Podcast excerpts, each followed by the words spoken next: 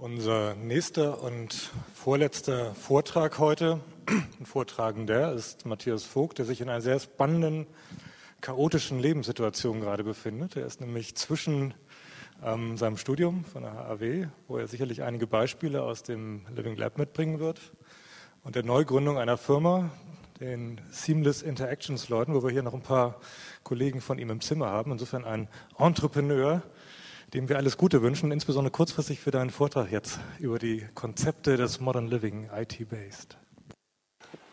Ja, äh, ich war sehr überrascht, oder erstmal herzlich willkommen und danke, dass ich heute hier sprechen darf. Und äh, als ich irgendwann mit Matthias sprach, ähm, dann guckte ich drei, vier Wochen später irgendwie auf sein, klickte auf seinen Tweet, als er die ersten Speaker vorstellte und sah mein Gesicht und ich war doch leicht überrascht, weil wir irgendwann ein, zwei Mal locker drüber gesprochen haben und dass es dann so schnell geht, äh, hätte ich nicht mit gerechnet.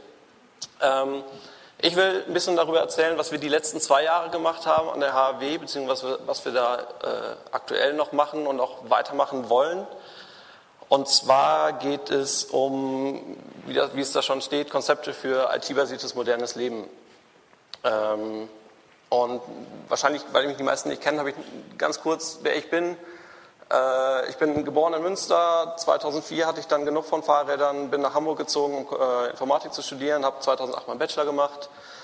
2011, also ich habe, wie gesagt, wie Matthias schon gesagt hat, äh, meine Masterarbeit abgegeben und auch noch meine kurz nebenher Firma gegründet. Also die Bilder habe ich jetzt vergessen.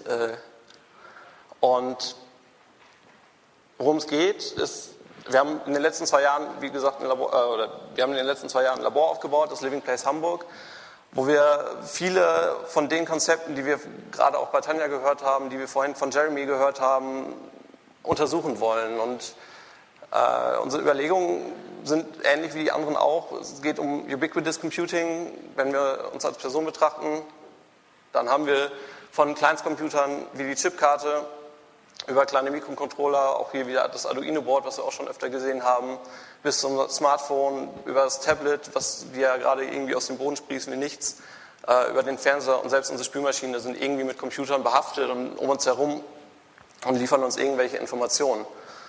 Als ich dann mir gestern überlegt hatte, als Matthias die Liste äh, geschlossen hatte, dachte ich mir, wie sieht das aus, wenn wir 120 Leute hier im Saal sind äh, und jeder hat ein Smartphone dabei. Dann hat wahrscheinlich jeder noch seine Bankkarte dabei.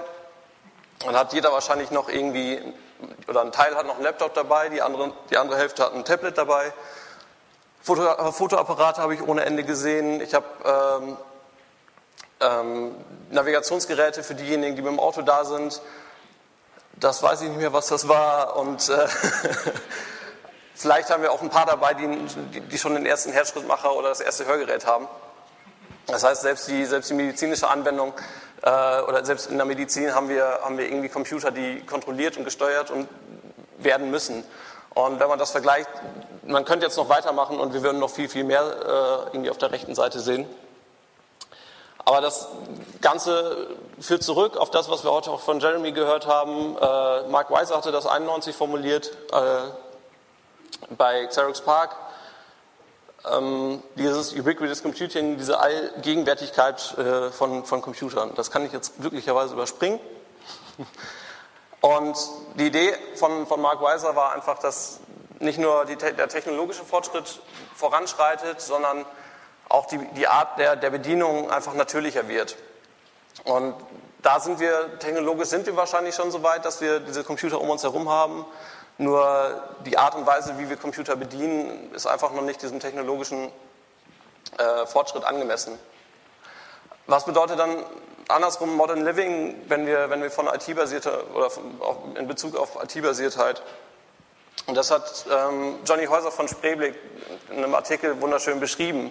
Äh, Spreeblick ist ein Blog über Digitales, Kultur, Pop und äh, Politik. Und er sagte, ähm, als er klein war, ist er das erste, was er gemacht hat, wenn er bei Freunden war, ist er zum Billigregal gegangen und hat sich die CD-Sammlung angeguckt und hat darüber irgendwie erfahren, was das für eine Person ist, was er für Musikgeschmack hat, was er, was er vielleicht für Comics liest oder sonst was. Das ist heute nicht mehr notwendig. Heute sehe ich das bei, bei Ping im, im sozialen Netzwerk, bei Facebook, bei, über Twitter. Bei, bei, bei Facebook sehe ich die, die, die, Urlaubsfotos, bevor ich sie irgendwie auf der Dia-Show auf der nächsten Party sehe. Und darum, äh, diese Digitalisierung von Kulturgütern ist, ein, Aspekt, der in den letzten Jahren vermehrt aufgetreten ist. Wo man diese Musik wird nicht mehr in CD-Laden gekauft oder die Bücher gibt es heute alle auf dem iPad. Mhm. Genauso das Gleiche oder ähnlich ist, ist, das Problem dabei ist, dass wir zum Beispiel unsere Metaphern oder unsere, unsere Bedienungsmetaphern einfach noch nicht angepasst haben. Wir sehen hier ein Bild von macOS äh, von 1984 und von 2011. Und im Prinzip ist alles nur ein bisschen bunter und runder geworden. Aber wirklich von, von dem Konzept, was wir auch gerade von Tenner gehört haben, dass neue Modalitäten und neue, neue Interaktionsformen da, da sind, das, das fehlt noch. Da, da ist noch eine, eine große Lücke dabei. Und jetzt war unsere Frage, wie können wir dieses verheiraten? Und was wir auch heute schon gehört haben, dass Interdisziplinarität einfach eine Riesenrolle spielt. Und dass, wenn, wenn Techniks alleine loslegen, dann kommt eine technische Lösung raus, aber die, die nicht zwingend irgendwie bedienbar ist. Und ich meine, Apple macht es vor, dass, dass ähm, Design und Technik gut, gut, zusammenpassen und gut funktionieren. Und genau wie Jeremy äh, vorhin erzählte, dieses Ambient Awareness Projekt, da waren wir auch am, äh, mit beteiligt ein paar Jungs haben von uns die Stahlrohre geborgen, äh, gebogen oder die, die Chips programmiert.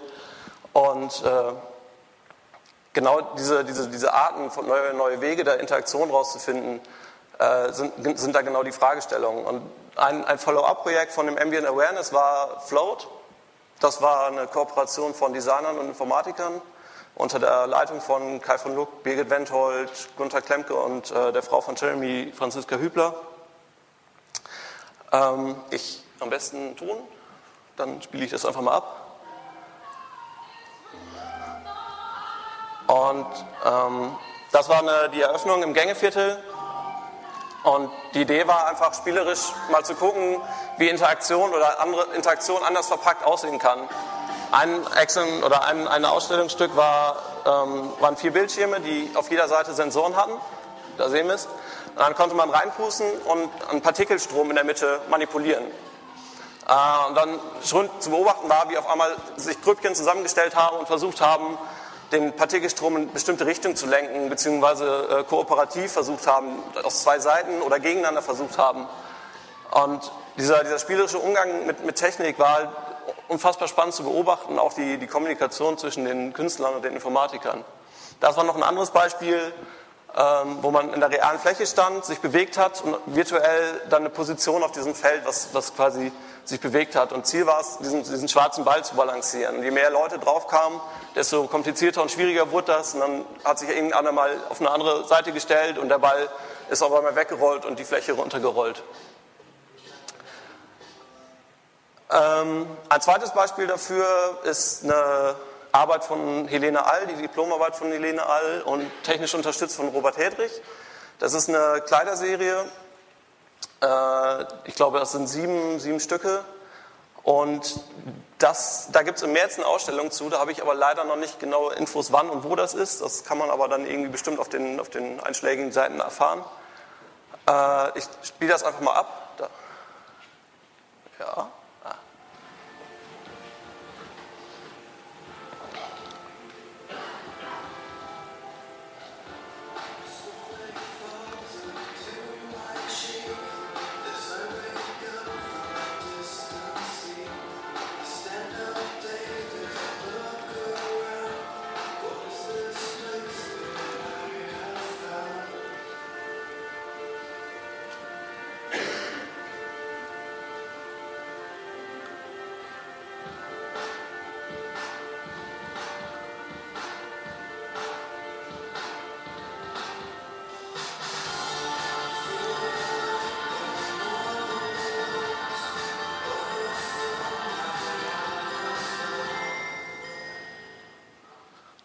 LEDs unter den Augen wurden zum Beispiel über Bewegungssensoren hinten äh, am, am, Hinterkopf, die hinten am Hinterkopf befestigt waren, an- und ausgemacht.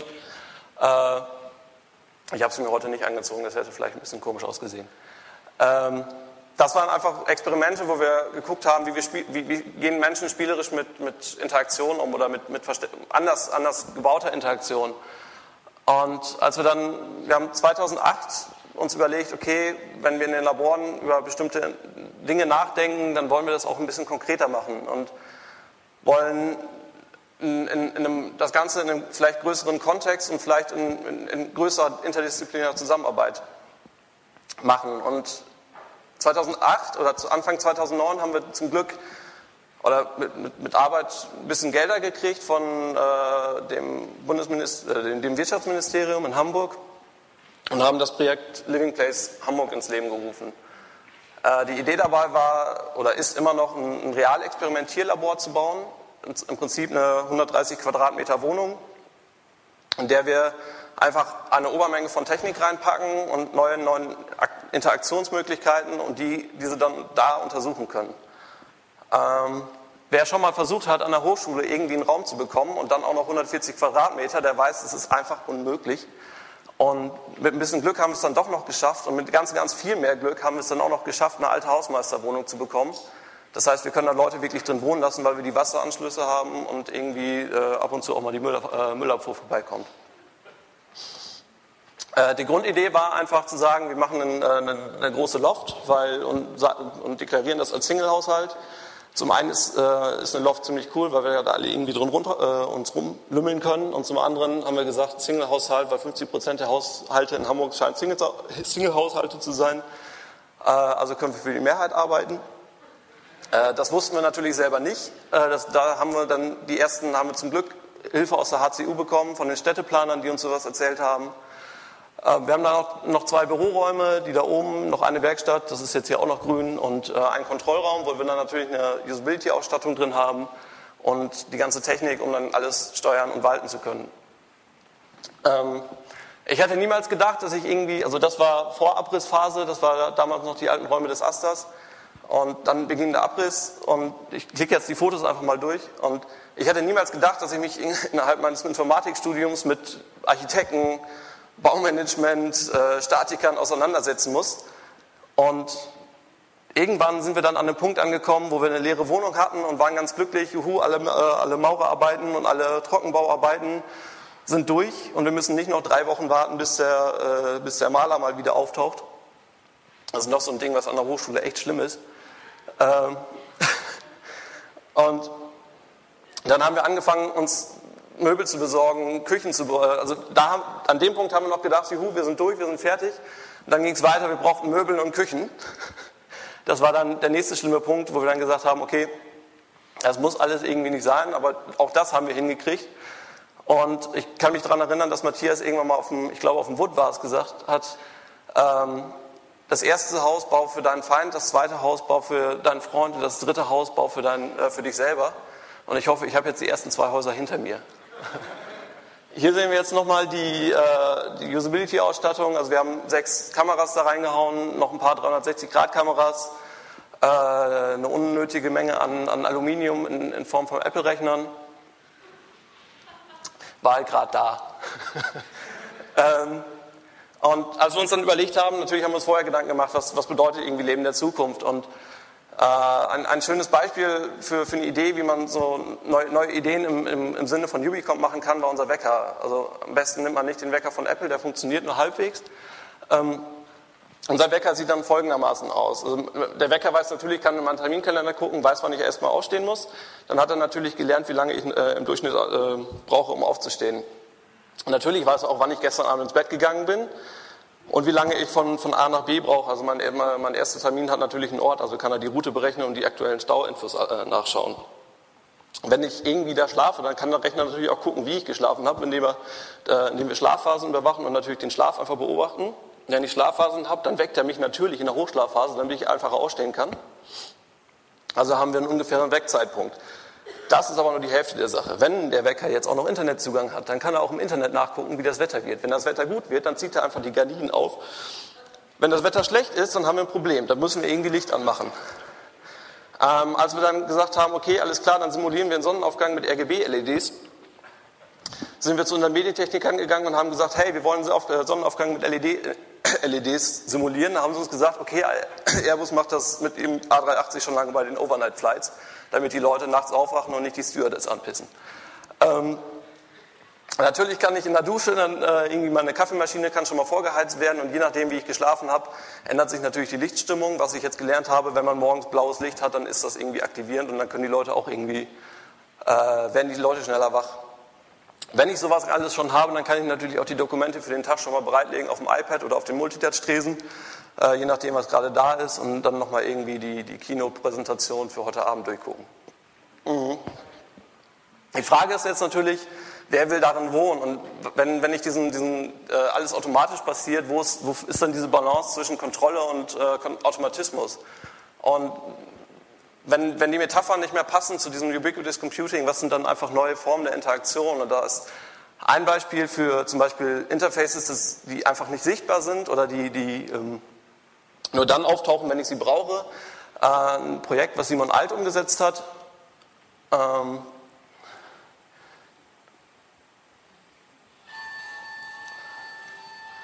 Also ganz einfach einen Laserscanner genommen, also so einen kleinen Laser, der, der wie in jeder Disco zu finden ist.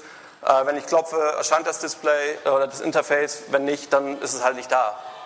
Wenn ich mir jetzt vorstelle, ich stehe in der Küche und koche gerade, es klingelt an der Tür, dann kann auch die Tür, der Türöffner irgendwie auftauchen und äh, ich versau nicht die Fernbedienung oder ich muss nicht erst zur Tür laufen und irgendwie die Nudeln anbrennen. Ähm, ein weiteres Interface, wo wir gesagt haben, was uns echt gestört hat, war die Fernbedienung. Wir haben gerade zwei Fernseher gekriegt und ich habe noch nie im Leben so eine Scheißbedienung wie diese, diese Fernbedienung gesehen.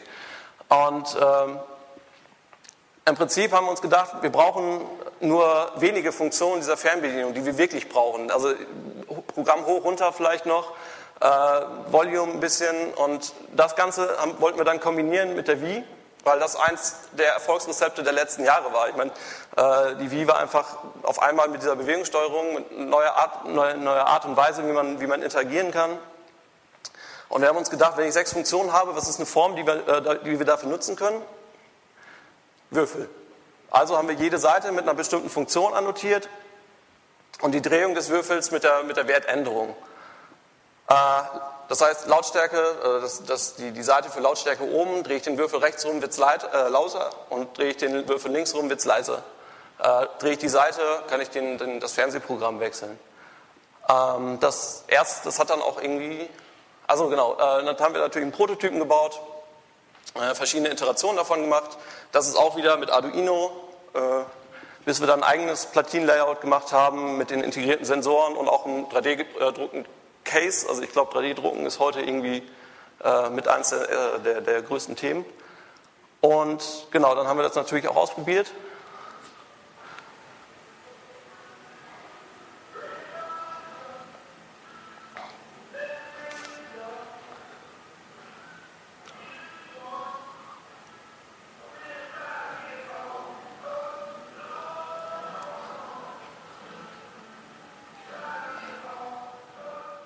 Genau, also Farbe, Farbigkeit, Helligkeit und halt Lautstärke. Ähm, das sind jetzt, also das passt auch so ein bisschen in die Richtung Tangible. Nur wir haben halt irgendwie dann ein bisschen rumgebastelt. Äh, wir haben, wir haben natürlich dann nicht gebastelt, aber wir haben uns natürlich dann irgendwie gedacht, wir wollen das nicht irgendwie an an den Bildschirm dran heften, sondern wir wollten das dann irgendwie frei steuerbar haben.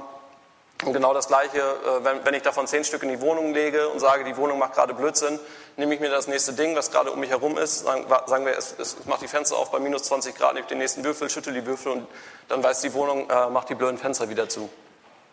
Ähm, äh, natürlich ist, ist, da noch ein ganz riesen Haufen an anderen Sachen. Das hier zum Beispiel hat Arne gemacht, äh, eine 3D-Kamera genommen oder eine Time-of-Flight-Kamera die halt Tiefeninformationen, das ist so ein bisschen ähnlich wie die Kinect, nur noch ein bisschen teurer und äh, größer, von der Auflösung her zum Beispiel, wo man dann dreidimensionale Aufnahmen oder 3D-Impressionen kriegen kann, um so ein gewisses Gefühl von Awareness zu bekommen. Was ist eine Intention, wenn, ich, wenn, ich, äh, wenn, wenn der Mensch auf dem Boden liegt, irgendwie mitten in der Küche, dann kann es sein, äh, dass, er, dass es ihm nicht so gut geht, vielleicht sollte ich dann mal irgendwie einen Notarzt rufen oder sonst was. Wie gesagt, es gibt noch viel, viel mehr und es sind so viele Studenten daran beteiligt und äh, wir sind froh, dass wir Leute aus der Medientechnik dabei haben. Wir sind froh, dass wir die Städteplaner dabei haben und wir sind froh, dass wir die Künstler dabei haben und immer wieder neue Sachen ausprobieren können und uns ganz, ganz viel Hilfe holen können und hoffen, dass wir einfach ähm, eine Plattform geschaffen haben für interdisziplinäre Zusammenarbeit in dem Bereich, dass wir einfach gucken können, ähm, neue Ideen ausprobieren können, neue Ideen umsetzen können und das einfach äh, dann auch untersuchen können und vielleicht dem einen oder anderen dadurch eine neue Idee kommt, die man dann auch nochmal ausprobieren kann. Genau dieses Explorieren, drüber nachdenken, Konzept machen, das, das bauen und dann aus, äh, nochmal, äh, also wieder bauen und nochmal weiter verbessern und verfeinern. Und das ist natürlich auch die, an, äh, die Einladung an alle. Wir haben gerade erst angefangen. Ähm, wir sind, kriegen jetzt langsam die Möbel rein und äh, die Lichtinstallation und darum sind alle herzlich willkommen und eingeladen, äh, uns zu helfen, mit uns zu sprechen, uns anzusprechen, über uns zu sprechen, äh, uns zu verbessern, zu kritisieren oder im schlimmsten Fall zu ignorieren. Genau, nochmal kurz, die Jungs oben, Seamless Interaction, dreckige Eigenwerbung. Und unten natürlich die Professoren, die das Ganze, die Wände eingerissen haben und um das möglich zu machen, Kai von Luck, er sitzt auch hier, Gunther Klemke und Birgit Wendhold in Abwesenheit. Dankeschön.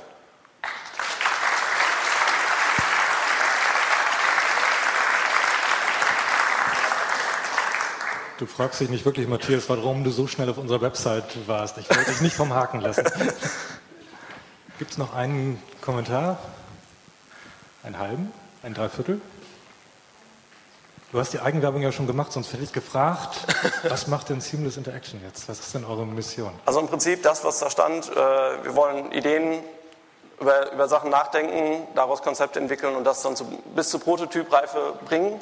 Das heißt, wenn irgendwer sagt, äh, wir sind irgendwie in unserem Alterstrott äh, gefangen oder wir haben eine Idee, können sie aber selber nicht umsetzen, dann können sie sich gerne bei uns melden. Da sind wir natürlich immer glücklich über solche Sachen, wenn wir da helfen können. Super und herzlichen Dank. Christian? Nochmal ein herzliches Dankeschön an Matthias Vogt.